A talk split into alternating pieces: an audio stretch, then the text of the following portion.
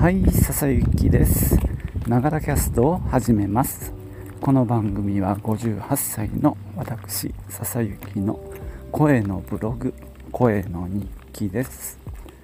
通勤途中に歩きながら収録しておりますので息がはあはあ上がったり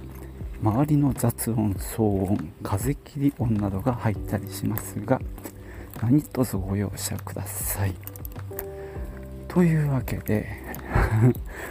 何がおかしいんだ？えー、休み明けなのでねややこうだるい感じで出勤しておりますがここのとこね天気良いですね。安定してます。まあ秋っぽい青空になってますね。さて実はですねこのお休みの間に、えー、妻が妻の携帯を買い替えるっていうあのことをしましたので今日はそのお話をしようかと思います。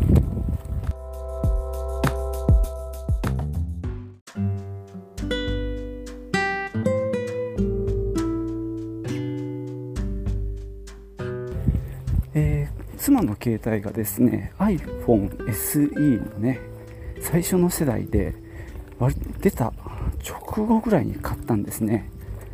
まあこれはその前は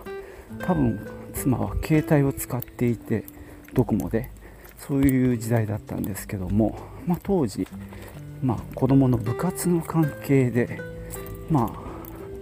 えー、LINE とか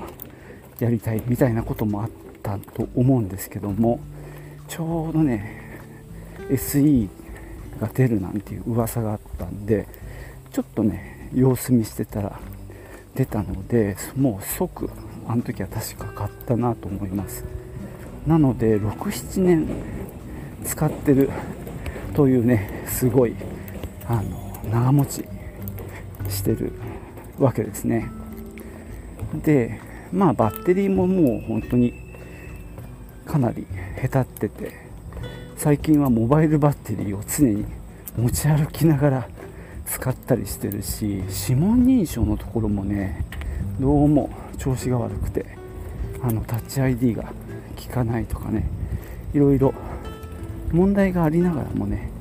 使っていたんですけども今回困ったのがですね、まあ、ちょっと愛知県に旅行に行くことになって旅行というかまああの親戚の、えー、お祝いなんですけどね。で愛知の、まあ、県民割みたいなのを、まあ、使うことにしたんですけどもその時に、まあ、ワクチンを3回接種したという、ね、証明が必要なんですね。でまあ一応紙で、えー、用意しようと思ったんですがなんかねたまたまかそのシールを貼った紙が見つからないっていうことが判明しましてで接種証明アプリっていうのをねあの入れとけばそれで済むんですよ。で俺はそうしてたんですがかみ、まあ、さんもそれやろうとしたわけですね。そうするとですねあのそのアプリが入んないんですよ。でその理由が結局ねその最初の SE って NFC ってあの要はあれですねあの IC カードのチップを読み込むっていう機能がもともとついてないのでなんだろうマイナポータルとか、えー、さっきの接種証明アプリとかそういうマイナンバーカードを読むっていう機能が必須のアプリは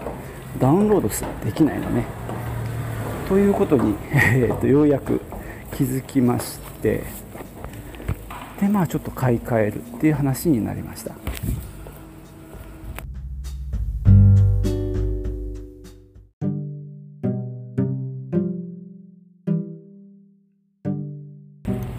かみさんはそうやって iPhone SE を使ってたわけですけどまあこれまでもね、まあ、買い替えようみたいなタイミングは何度かあったんですよね。SE2 が出た時ね。で、まあ、3も出た。ででもまあうまくなんとかごまかしてたんですがまあ今回はさすがにやろうと。でマイナポイントもまたもらえるじゃないですか。あの保険証との紐付けかな。なんていうのもちょっとこの話まだ掘ってあるんだけど俺もまたやんなきゃなと思ってますけどね、まあ、そんなこともあって、まあ、NFC が読み取れるものにしようと。でまあかみさんはもう iPhone に慣れちゃってて正直そんなに得意じゃないのねこの手のデバイスを扱うのが。だからまあこのまま iPhone でもう SE の2か3だなと。でちょっと調べたんだけども Apple では2は売ってなくて3ですよね。で俺知らなかったんだけど4も出るのかな。まあ俺の中では2の後すぐ3が出たもんで、まあ、しばらく SE3 第3世代があの最新だろうなと思ってたんでまあ3を買っとけばまあ物持ちがいい人なのでまた長く使ってくれるかなと思いましてね。で家電屋に行きました。まああの去年の年末から今年の頭頃に SE の第2世代が1円で家電屋さんで、えー、手に入るみたいなのが結構流れてましたよね確か。ただそれはなんか東京の話だなと思ってたんだよね。ただまあもしかしたら今運が良ければ静岡でもなんかやってるかもなっていうのもあって、まあ、とにかく家電屋さんに行けばなんとかなると思って、まあ、近くの小島えビッグビッグカメラと小島がくっついたんだよね静岡では。でユニクロも一緒になってるっていうねそんな店舗に行って、えー、見たところ、えー、案の定というかやっぱり1円っていう札を立てて手に持って大声で客寄せしてる人がいたんでその人に話を聞きました、まあ、その前に1回 Apple Store に行って2階にあるもんで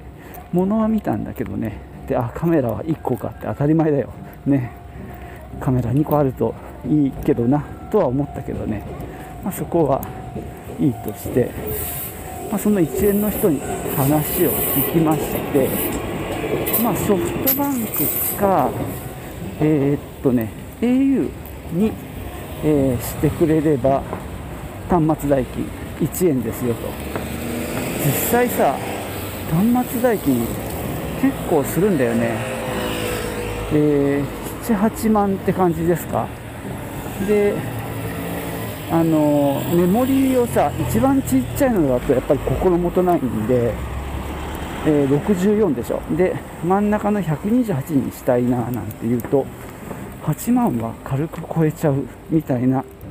感じで結構ビビったんですけどもそれがなんと1円だと。でいろいろ話を聞くと、まあ、ソフトバンクは7 8千円ね月にかかるっていうんですよ。その何？通話料っていうかその まあ SIM 代が。で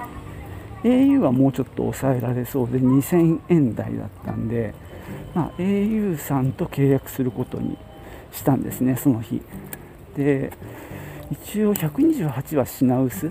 2個しかないっつったかな。あっちの64はねいっぱい持ってるんだけどね。よいしょ。おはようございます。じゃあまあその128で赤しかないってけどまあそんなね色なんかこだわらないのでまあそうしようかという方向になってたんですがその係員の方がちょっと在庫の確保とか、えー、見積もり出してきますなんて言ってその場を離れた時にかみさんが俺に向かって要は俺も一緒にやんないって話を持ちかけてきました。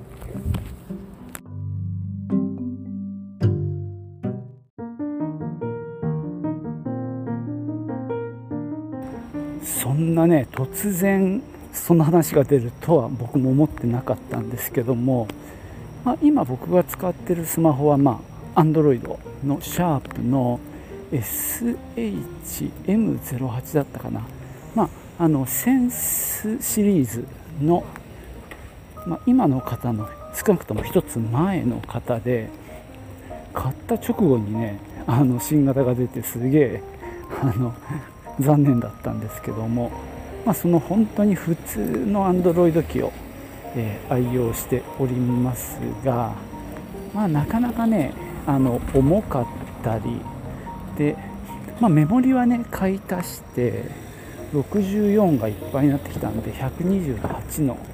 えー、SD カードを入れて使ってはいるわけですけどね。まあ結構やっぱり動作が重いなと思ってたのとまあ写真はね動画もそうだけど、まあ、かなりいまいちなんですよ。あの iPhone とかに比べると。あとディスプレイね iPhone と見比べた時やっぱねなんかね見づらいっていうね。いろいろ不満はあったんですが、まあ、普通に使ってたわけね、まあ、いつか買い直すにしてもまた Android かな。iPhone 高いしと思ってたんですけども、えー、ここに来てかみさんから急にですねあなたも一緒に変えたらどうっていうねあのお話が ありまして。いやでも俺が手にするならさ SE じゃなくってせめて、えー、いやプロじゃなくてもいいんだけど iPhone のさ、えー、普通に数字がついてるやつでミミニとかでもいいじゃないですか。なんて思ってたんですがまあ1円で手に入るっていうのがねやっぱりどうにも魅力で。でまあどうせ MNP とかの処理もしなきゃいけないんでまあ2人一緒にやっても、ね、手間はそんなかからないって考えた時に急にねじゃあやるかと。憧れの iPhone がついに手に入るっていうねチャンスが来たわけですよ、まあ、僕はばかりながら長年の Mac ユーザーでもありまして、まあ、古くはね SE30 っていうねマッキントッシュのあれから Mac ユーザーなんでもうえらい昔ですよね。白黒の日っていうねディスプレイめっちゃちっちゃいのでそれこそクォークエクスプレスとかをね使って DTP をまあ趣味でやってたんですけどね。そんな時代からの Mac ユーザーであるのでそりゃね iPhone 欲しいですよ。で自宅の iMac はもう7年ぐらい経ってるのかな。まあ今もね重いけど使ってまして職場もね iMac を使ってますけども、まあ、そんなわけで Mac ユーザーなので iPhone はやっぱ欲しいんですよね。憧れて。で俺はこのまま iPhone 欲しいなと言いながら一生終えるのか。いや今ここで SE3 を手に入れれば iPhone ユーザーになれるじゃないか。そんな風にね思ったわけです。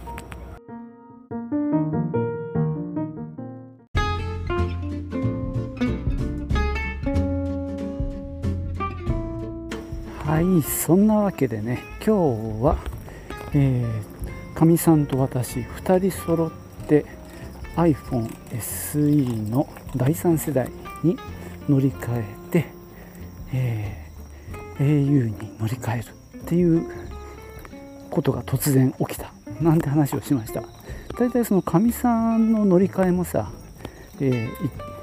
話は出てたんだけどもまああれですよ。その旅行で愛知でその3回接種を証明するためのあの、え、接種証明書アプリを入れたいっていうことを話していてやってみてできなくてああこれはみたいな話でもうバッテリーもダメだしやっぱ買い替えるかみたいなので急にねその話が起きたんでまあ心の準備もね事前の情報収集もそんなにできてなかったんですけどね。まあその場の勢いで決めちゃいました。あで言わなかったんですけどもその1円っていうのはえー、っとね、えメモリーが64っていう一番小さいタイプなんですね。でまあかみさんも写真を結構撮るしまあ僕もね64だときついなと思ったんで128にしたかったのね。でダメ元で聞いてみたら差額というかプラス払えばあの128もあるっていうんですよ。ただしプロダクトレッドっていう赤しかないんだけどね。で、えー、2台ちょうど2台しかないっていうもんでそれを取り置いてもらってで差額がね、えー、税込みで9900円でした。実際に Apple Store で買う時の差額と多分近いんじゃないかなと思います。でその日はすぐに MNP できないのでとりあえず僕はアプリで、えー、でもその日のうちにやっちゃったかな。MNP の申し込み、えーと、OCN ねあのモバイルワンだったんで OCN のアプリがちょうど入ってたんでそれで申し込みました、えー、3日以内って書いてあるんでね。うん。3日だと長いなと思ってたんですが、えー、と結局その日の夜か翌日の朝にはね、えー、SMS で、えー、MMP の予約番号が飛んできました。でかみさんの方はですねちょっといろいろごちゃごちゃしていてまあ子供たちの分の、えー、契約も一緒にしてたんじゃないかなと思ったんでちょっと簡単にできないかもっていうことで翌日の朝、えー、サポートに電話して作業をしました、まあ、結局のところですねあの結局かみさんの契約も自分の分1本でこの子供の分2回戦をまあその当時未成年だったのでかみさんの名義で契約していたということが分かりました。まあそれはそれでね名義変更するっていうことでねまあサポートの人はかなり親切にねやってくれてで後日ねその名義変更についてはまた担当部署からね電話が来るということになりました。まあここでねちょっとあの 言いたいのは OCN のモバイルワンは結構気に入ってたんですよ。でこの話したかな格安の SIM っていうのが出始めた時って今ほどこうなんだろうプレイヤーが多くなくってそんな多くない中で、まあ、一番良かったのとあと、えー、当時、え小島の中にね一応受付のカウンターを持ってたんですよ。だから対面で申し込めるっていうねこともあったんでモバイルワンにしたんですね。まあその後結局カウンターはなくなっちゃったりしたんですけどもその当時のその契約の条件が1日あたりのメガだったんですね。なので1日例えば使い切っちゃって遅くなったとしてもあの夜中の12時にリセットされるっていうねこれがなかなかの素敵なプランだったんですよね。まあ、これがね良すぎてあのちょっと他への移動を考えられないっていうほど魅力だったんですけどね。ただまあ今回はやっぱり SE がまあ割安で手に入るっていうねもう魅力に負けました。なのでどっちかっていうと今までいろんな人がそのギガっていうのかなその回線の容量の話とかしてる時もまあ、完全に僕にとっては無関係だったんですけどもこれから僕もそれを考えなきゃいけなくなりそうですね、えー、ちなみに au は、えーと、月1ギガというね最低ラインの契約にしてます。で家族割聞かせて2000円を切るっていうぐらいですね。なので1ギガなんかすぐ超えちゃいそうなんでよくよく気をつけないと。であとはねあの端末の移行のまだやってますけどね。話とかまだしばらくあのあれこれしなきゃいけないんでねまた続きの話すると思います。じゃあ今日はここまでです。最後までお聴きいただきましてありがとうございました。ではまたね。チュース。